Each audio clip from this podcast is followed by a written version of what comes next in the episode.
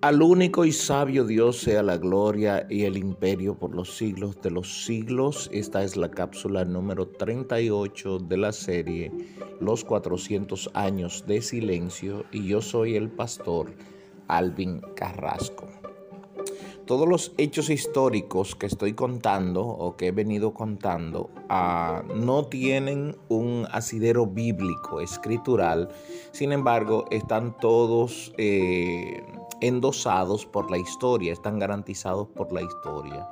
¿Por qué lo contamos? Porque es parte vital eh, para el desarrollo de la Palestina del primer siglo y para el conocimiento de qué pasó antes de que Cristo llegara, cuál era el objetivo, qué se había movido, por qué el imperio romano dominaba el mundo, por qué Herodes era el rey de los judíos, etcétera, etcétera, etcétera. Para poder entender todo eso, entonces es necesario ir entendiendo eh, parte por parte todo esto. Bien, eh, guerra civil romana. Después de la muerte de Marco Craso, el triunvirato que habían creado Craso, Julio César y Pompeyo se había eh, desestabilizado, lo que organizó una guerra civil entre Pompeyo y Julio César. Cabe destacar que Pompeyo tenía la mayoría del Senado a su favor, aparte de que Pompeyo se había quedado con la parte eh, que se habían dividido que pertenecía a Marco Craso, lo que eh, se conocía en ese tiempo como la Hispania eh, también se le llamaba Galia, Hispania, Galia y eh, Alemania. Esas eran las tres regiones que pertenecían a esa, a esa península que hoy es España. Galia es lo que se conoce hoy como Francia y Alemania. Esas tres, esas tres regiones era, le pertenecía a Craso y Pompeyo se había apoderado de ellas. Entonces, ¿qué tenemos? Que Pompeyo se había apoderado tanto del el este de Italia, toda la parte de Hispania, Galia y Alemania se había apoderado de esa parte y también del oeste, toda la parte de eh, mar Mediterráneo, las costas oeste del mar Mediterráneo, la costa este del mar Mediterráneo. Eh, tomando toda la región de, la, mayor parte de la región de Grecia, Asia Menor, hasta llegar a Egipto, toda la región de la costa hasta llegar a Egipto. Y César entonces se encargaría de todo lo que era solamente, solamente la península itálica.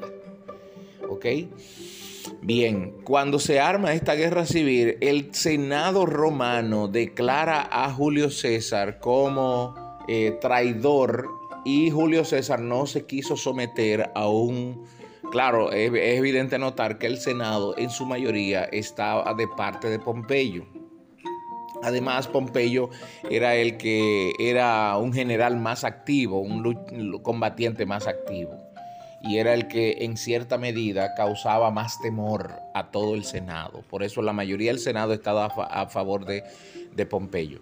Julio César no se somete a ese juicio político hecho por el Senado romano y lo que decide hacer es eh, crear su ejército, un ejército bastante amplio y fuerte, y tomar la decisión de o marchar hacia el oriente, a donde estaba Pompeyo, o marchar hacia el occidente, donde Pompeyo tenía ah, varias legiones aproximadamente seis legiones y exterminar las seis legiones de Pompeyo para que éste no tenga fuerza y no lo puedan acorralar. Y eso fue lo que hizo Julio César. Marchó hacia Hispania, Alemania y Galia y exterminó las seis legiones de Pompeyo, conquistando toda la región. Y eso fortaleció el, eh, el ejército de Julio César hasta tal punto que entonces decidió marchar hacia el oriente, donde estaba Pompeyo, en una ciudad de Grecia llamada Farsalia.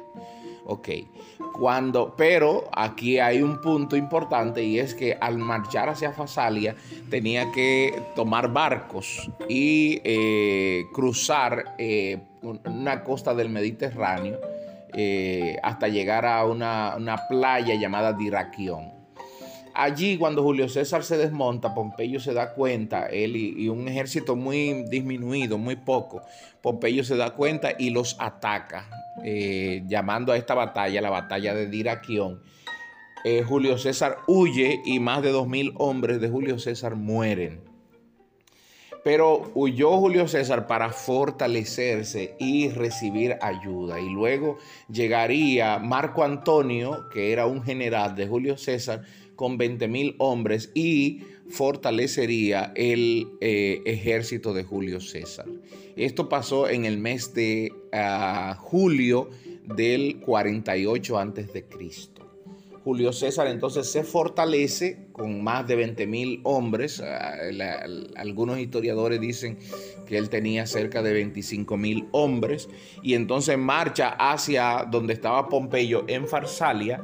Pompeyo tenía ah, alrededor de 50 mil hombres, el doble de los hombres, el doble de la caballería, el, doble de, los arqueros que tenía Julio César. Pero Pompeyo... Ah, una, cosa aquí que falló fue eh, cuando tuvo el momento de matar a Julio César en Diraquión, no lo hizo. Entonces lo que hizo fue jugar con, e, con él y uh, encorralarlo. Y la historia nos ha dicho siempre que, que, cuando una presa se siente acorralada, ataca.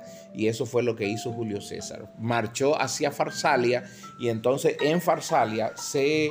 Eh, se dio la última batalla entre Pompeyo y Julio César, que a la postre, con los generales que tenía Julio César, que tenían mucho más experiencia que todos los que tenía Pompeyo, porque eso también cabe notar, Julio César ganó estratégicamente la batalla de Farsalia, haciendo que Pompeyo se retirara huyendo y durara dos años huyendo hasta llegar a Egipto, donde eh, quiso hacer eh, quiso, quiso llegar como un refugiado de paz, donde el rey Ptolomeo Dionisio y este al final por congraciarse con Julio César mató a Pompeyo. Permítame cerrar aquí y mañana yo voy a dar más detalles sobre esto. El Señor les bendiga.